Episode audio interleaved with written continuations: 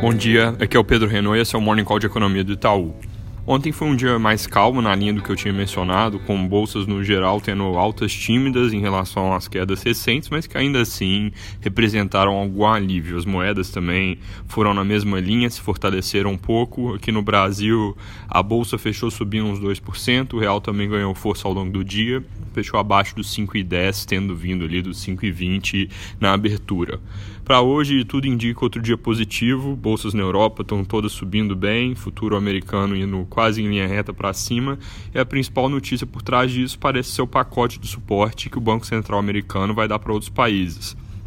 Se algo similar ao que ele já fez na crise de 2008, vai basicamente oferecer liquidez para vários outros bancos centrais a taxas próximas de zero, entre eles o Banco Central brasileiro, que pode receber até 60 bi de dólares em operações swap para vários países, como o próprio Brasil, essa notícia não é algo tão relevante pelo dinheiro em si, já que a gente tem bastante reserva internacional, mas mais pelo voto de confiança, pela demonstração de que tem alguém assumindo o leme para coordenar a resposta global à crise. China também vai colocar mais estímulos, a Alemanha se mostrou preparada para fazer um pacote de resgate de empresas. Falando sobre os Estados Unidos de novo, existe expectativa de que o Senado aprove também um pacote bem grande. Então, hoje, as notícias de reação ao vírus parecem dominar aquelas da pandemia em si. Fazendo de qualquer forma uma atualização dos números do corona, casos continuam subindo e aceleraram na Itália, apesar de eu ter comentado que pareciam estar próximos de um pico. O país agora está com 40 mil casos, mais de 40 mil casos, cerca de 3.500 mortes, passando então na frente da China nesse quesito de mortes, com uma taxa de mortalidade que é muito mais elevada, porque a China se estabilizou próxima das 3.300, mas teve basicamente o dobro de casos. Esse fim de semana deve ter uma aceleração forte nos Estados Unidos, saindo de pouco abaixo dos 15 mil casos para próximo do dobro disso na segunda-feira. E aqui no Brasil o número de casos também deve crescer bem, dos atuais 621 para a casa dos milhares. A maioria dos países agora tem fronteiras pelo menos parcialmente fechadas. Tem vários fazendo medidas similares à da Espanha e da Itália de impedir as pessoas de sair de casa. Notícia mais recente é que a Califórnia acabou de implementar esse tipo de decisão também.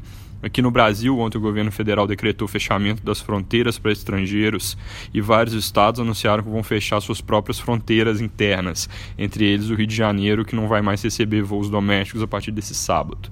Na parte de medidas econômicas locais, eu comentei ontem que o governo vai mandar uma MP permitindo corte de salário e carga horária Agora tem uma notícia complementar que é de que para quem tiver redução de jornada e ganhar menos de dois salários mínimos, vai ser liberado um dinheiro que seria correspondente ali a uma parte do seguro-desemprego ao qual aquela pessoa tem direito.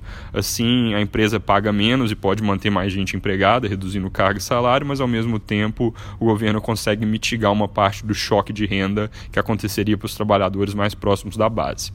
Já começaram demissões, férias coletivas, então essas medidas de preservação do emprego e amparo social podem ter um efeito muito importante e o Congresso deve correr com isso. Eles já estão discutindo o pacote inicial que o governo mandou, propondo mudanças que provavelmente vão na direção de aumentar ainda mais o gasto, mas em um ano completamente extraordinário como esse, o aumento de gasto em si não é um problema, na verdade, até parte da solução. Mas o importante aqui sempre ter em mente que os estímulos dados agora não devem ser colocados de uma forma que vai ser difícil reverter, porque a sustentabilidade fiscal, pensando a médio e longo prazo, ainda é a âncora para crescimento sustentável no Brasil. Segundo o valor, além de medidas de tramitação no Congresso, deve vir em breve alguma ajuda pelo BNDES. Eles estão se preparando para usar parte do caixa de 140 bi para dar socorro, tanto em crédito direto para empresas, provavelmente com foco nas menores, quanto em linhas de repasse via bancos tradicionais. Para finalizar, em poucas horas a gente vai publicar uma revisão de cenário especial aqui, incorporando os impactos do corona agora em escala global. Principais revisões vão ser naturalmente sobre crescimento, queda drástica de todas as projeções para esse ano, mas com um ponto importante de ressaltar aqui que é o seguinte: crescimento acumulado de 2020 e 2021 não vai mudar muito. Significa dizer que o nosso cenário contempla uma recuperação que é expressiva, na nossa visão, vai se concentrar no segundo semestre desse ano, uma vez que o choque tenha se dissipado, fazendo então com que o ponto final lá na frente não mude muito, é só uma trajetória que vai ser bem sacudida ali, bem turbulenta. Com crescimento para baixo, a gente tem commodities para baixo também, balança comercial então ficando mais fraca e risco que sobe no mundo inteiro. Então, é naturalmente câmbio para cima, temporariamente descolado daquele valor fundamental que a gente considera ser próximo ali dos 4, 4,15, mas também não tão elevado quanto os preços atuais. Talvez algo mais no meio do caminho para esse ano e mais próximo desse nível justo ao longo do ano que vem. É isso por hoje, um bom dia e bom fim de semana.